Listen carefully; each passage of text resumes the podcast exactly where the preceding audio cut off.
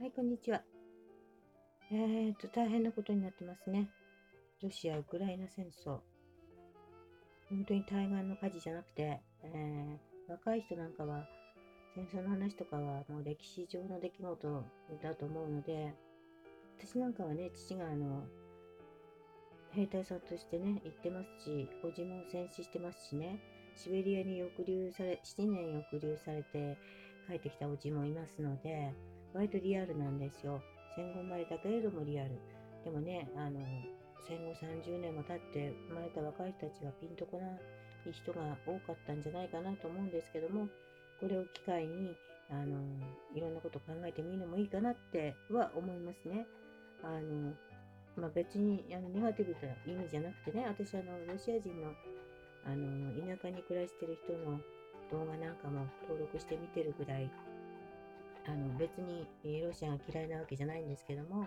でもね地政学的に言って西の隣がウクライナならば東の隣は日本ですからで日本もね領土問題を抱えてますからやっぱり人事じゃないなって思った方がいいですね。日本はあの周り全部の国と領土問題を抱えてると言っても、まあ、西側全部ですね。西半面半分全部と領土問題を抱えてますからやっぱり人事じゃなくってこれを機会に日本を守った方がいいのかそれともあのあれ橋本徹さんが言ってたようにごめんなさいして、えー、退却して日本から出出た方がいいのかっていうねあのそこら辺はあのやっぱり自分なりにね考え一度考えてみるのもいいんじゃないかなって思いますね。これからままたあの物価も高くなるし、小麦粉とか、私はあの小麦粉アレルギーがあるので、あんまり小麦粉はあの極力使わないのでね、あれですけども、うん、あのいろんなものがね、値上がりしますよね。もちろんあのガソリンとか灯油とかもそうですけども、もうあったかくなってきましたから、灯油とかはさておき、えー、やっぱり今年の逆に冬ぐらいは本当に大変なんじゃないかなっていう感じがしてます。えさてあの、今日のね、私のお題は、まあ、昭和、また昭和の話ですけどね、まあ、基本昭和の話をしていきます。で、あとはあの、うちのね、家庭の背景とかそういうのは、あんまりディープなことまで話してしまうと、えっ、と、ポッドキャストがね、あの、使用できなくなっても困るので、えー、やんわりとゆるい話になってますが、まあ、昭和が懐かしい人は聞いてもらえればと思います。あの、テープレコーダーって、えー、お家にありましたか？えー、カセットテープじゃないですよ。カセットテープレコーダーではなくって、あの、8トラみたいなね、あの、大きな輪っか2つの、あの、箱みたいなね、うん、ケースに入っている、あの、小さな、なんていうのかな、アタッシュケースみみたいなね、うん、そういった作りのガチャンガチャンって押してね、やるテープレコーダーです。あれがね、あの、うちに来た時のお話をちょっとしたいと思います。あの私はね、えー、昭和の小説しか書いてないんですよ。で昭和のものばかりを出して、まあ、まあ、これから先どうなるかわからないですけどね、これから先の人生は私なんかもう短いですからね、あの昭和以外のものを書けるかどうかわかんないですけども、私はあの基本的に昭和で自分が体験したことをあのベースにして書いてますから、まあ、そういった話があの昭和カルチャーとか、あの昭和世代の人がリスナーさんが多くなればいいなと思って、えー、います。あのやっぱりね、理解しがたい話も出てくると思うのでね、平成生まれとかの人にはちょっとピンとこない話とか出てくると思うので、あの昭和世代のリスナーさんがあ1人でも2人でもあのぽつりぽつりと増えてくれればいいなと思ってます。ということで、えー、あのそのお話をします。あの昔ね、えー、父がね、何日も家を空けることが多かった時期があったんですよ。あのいわゆる仁義なき戦いとかね、ああいった時代だと思うんですよね。あの北陸、なんだっけ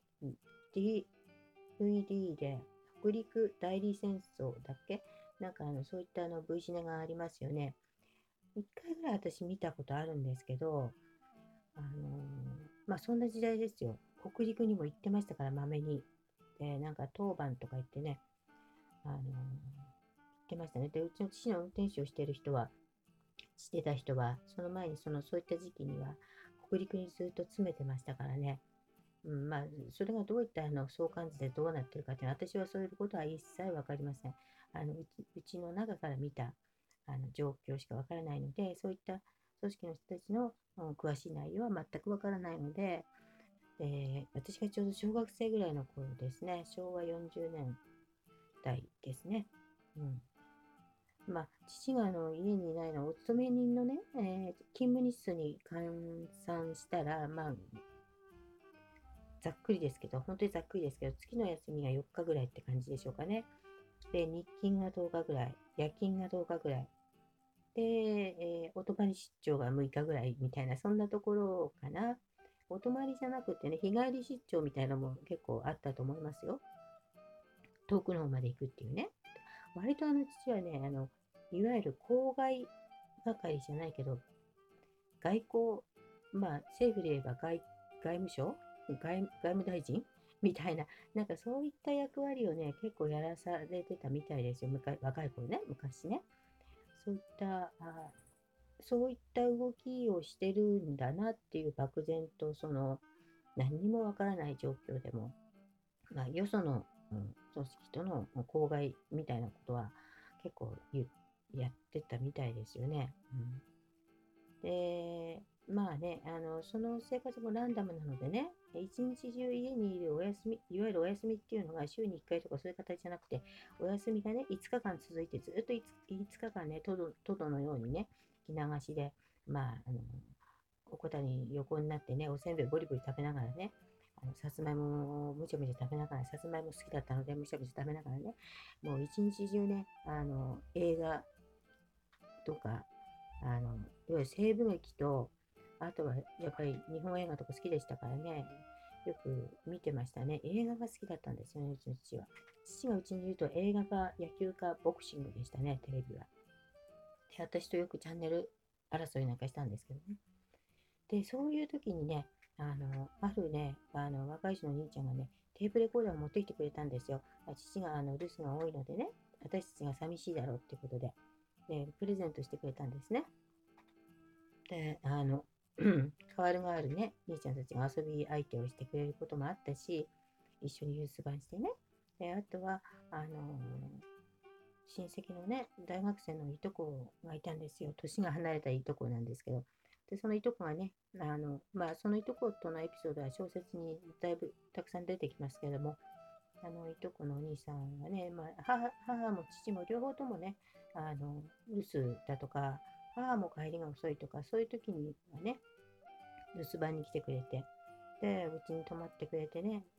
で、母にお小遣いもらって、バイトもらバイト料もらってなんてこともありまして、こういう時にね、テープレコーダーがね、あの、結構活躍したんですね。で、カラオケ大会になって夜はね、で、若い兄ちゃんたちは、まあね、あの、全然期待を外さずじゃないけれども、兄弟神器とかね、明月赤木山でしたっけ？そういうのを歌ってましたね。どちらもあの、いわゆる驚愕の歌ですよね。あのまあ、私たちなんかにしてみれば、あの、私の世代にしてみれば、庄司太郎とかね、えー、赤木の子守歌とかね、明月赤木山はちょっと歌えないですけど、赤木の子守歌、泣くなよしよしねんねしなってやつですね。あの、そういうのもね、歌ってね、えー、みんなで笑ったりして、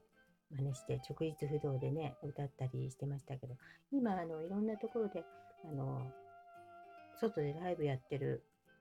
ちょっと名前を出演しちゃったんですけどもあのいますよね若い人のバンドであの庄司太郎を彷彿とさせるようなね昭和昭和歌謡戦中戦後すぐぐらいの昭和歌謡を歌ってるバンドがありますよねすごい人気がある。あの人たちがね歌うのも、やっぱりこういった歌なんですよね。明月赤城山で、あの、男、ちょっと下手で、下手ですよ。男心に男が惚れてってやつですね。こういう系の曲は、あの、だから私はほとんど歌え歌えるっていう感じなんですけどね。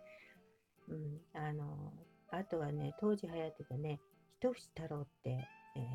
ああ、いたいたって思う人いると思うんですけども、あの、浪曲、子守歌ですね。このセリフの部分をね、もうみんなでね、誰がうまいとかね、あそここうじゃなきゃダメだなんて言いながらね、あの、一節太郎の、多分、あの、分かる人は分かると思うんですね。逃げ、逃げた女りゃ、未練はないがっていう曲ですね。うん、これもあの、セリフの部分をね、あの、あみんなでね、あの、変わるがね、そうじゃない、こうじゃないなんてやりましたけどもね、当時はね、あの紅白歌合戦も面白かったですよね。あのテレビはあったけど、今みたいにネットがあるわけじゃないしね、レンタルビデオさえなかった時代なんでね、えー、テレビが娯楽娯楽の王道でしたからね、アイドルなんていうのが出てきたのは昭和30年くらいからじゃないですかね。あのその前もね、明治とか大正とかね、戦前なんかもいたようですけども、あの戦後のそのアイドルの売り方の体系ができたのは、やっぱりあの元祖三人娘からなんじゃないかなと思うんですよ。美空ひばりさん、雪村泉さん、エリチエミさんですね。で、その後に、あの、新御三家とかって、あ、新御三家じゃない、御三家ですね。あの、橋幸夫、南、えー、ん橋幸夫、橋幸夫でしたっけ？船木和夫？船木和夫、橋幸夫、うん、西郷輝彦ですね。で、後から三田明なんても出てきましたけども、それで御三家、その後が新御三家で郷ひろみ、野口五郎、西城秀樹になったわけですけども、まあ、あの、本当に元今のアイドルの売り方の元祖は、あの、基礎みたいなのは、やっぱりこの美空ひばり、雪村泉、エリチームですよね。ちょうどそんな時代前後ぐらいに私は生まれてるので、やっぱりあの、そういった頃の歌がね、うん、結構よく知ってて、そのテープレコーダーでもね、そういった歌をね、あの歌って吹き込んでましたから、最近はね、あの YouTube でもね、昭和歌謡とかよく見てるんですけどね。いとこのお兄さんはね、歌がすごい下手で、音痴で、で、応援団のね、団長だか副団長してたんですよ、大学のね。だからね、6大学のね、なんか応援団合戦みたいなのあって、なんかコンテストみたいな、なんかそういうのもあったみたいで、で、全部のね、応援団のね、あの応援の仕方がね、できるんですよ。で、どこの大学だか、多分あの6大学出た方だったらわかると思うんですけど、なんか大根を持って踊る、うん、応援団があるんですよね。で、それをね、真似してね、あの踊るんですよね。大根を持って踊る応援団の踊りを、多分 YouTube で検索したら出てくるんじゃないかなと思うんですけど、そういうの真似してね、あの踊ったりして、踊って歌うというか、あのなんとかかんとかで、どうのこの、フレーなんて、そういったね、決まったセリフをね、あの吹き込んだりして、もうもう本当にね、楽しく、うん、夜をね、あの親がいない夜でも、うん、楽しくね、あの私たちの面倒を見てくれた人がいました。うん、それをまたね、批判する方もいらっしゃるでしょうけれども、まあそういったことが私の生い立ちの中にありました。カラオケ大会するのがね、えー、あの、まあ大体恒例になってましたね、親がいない時はね。で、あとね、あの母はいるけど父がいないっていう時ね、母と子供たちだけの時ですね。そういった時はね、母はね、私がリクエストした曲を次々歌ってくれるんですね。まあ、ほとんどもうその当時の流行ってる歌とか、あと童謡ですね。あの、童謡とかはほとんど母は歌えたんですよ。もう童謡もほとんど歌いましたね。私が知らない童謡なんかも歌えたし、でなんでそんなに母があの歌を知ってたかっていうと、母はね、あの観光バスのバスガイドだったんですね。とても貧しい家に生まれて、あの18歳からね、えー、路線あの、路線バスっていうんですか？あの、あれですね、巡回バスバスですね、普通の、普通のバスです。バスのね、あの車掌さんを始めたんですよ。あの切符を切ってね。うん、昔は切符。私なんか、うん、中学生ぐらいまでは切符を切る車掌さんが乗ってたような気がしますね。うん。で、あの、それだったんですけど、その後ね、あの、はとバスで研修をして、で、バスガイドの、バスガイドになったんですね。うん、バスガイドになって、えー、観光バスのガイドさんになったので、やっぱりたくさん歌をね、覚えて、たくさん歌を歌ってましたので、ものすごいたくさん知ってました。で、歌もね、やっぱり上手でしたよね。とびっきり上手っていうことではないですけれども、やっぱりあの時代の人にしたら、あの、かなり上手な方だったんですね。で、母に、私が、母が歌ってくれた歌で一番好きだったのはね、あの、ハマチ鳥ですね。ハマチ鳥ってご存知でしょうかね。あの、青い月夜の浜辺には親を亡くしてっていうね私は歌下手ですから、まあ、そういう歌なんですね。で親を亡くしてあの月夜にねあの浜辺で泣いてる鳥の悲しい光景のでも美しい光景の歌なんですけどその情景がね、私はいつも浮かんでくるんですね、母がそれを歌うと。だから、すごくね、綺麗な曲だなと思って、私はとても好きでね、あのよくそれをね、リクエストしたんですけど、他にもね、あのみかんの花咲く丘とかね、みかんの花があってね、あとは、あの、あとはもうあれですね、あの、三人娘ですね、美空ひばりさんとか、あの特に特に美空ひばりさんとか、うん、あの誰でしたっけね。えっ、ー、と島倉千代子さんの歌は何でも知ってましたね。東京だよお母さんとかやっぱバスガイドだから絶対あの東京観光なんかでは必ず2回ぐらい歌わされるって言ってましたね必ず歌わされるってあの東京ねお堀端のあたりねあのずっと回るわけじゃないですか。で、左に見えますのがなんとかかんとかとかってやるわけじゃないですか。でその時にね、あの、やっぱり歌わされるって言ってましたね。だから、あれが、あれが二重橋ってやつですね。あとは、あの、東京キット。歌も楽しいや、東京キットってやつですね。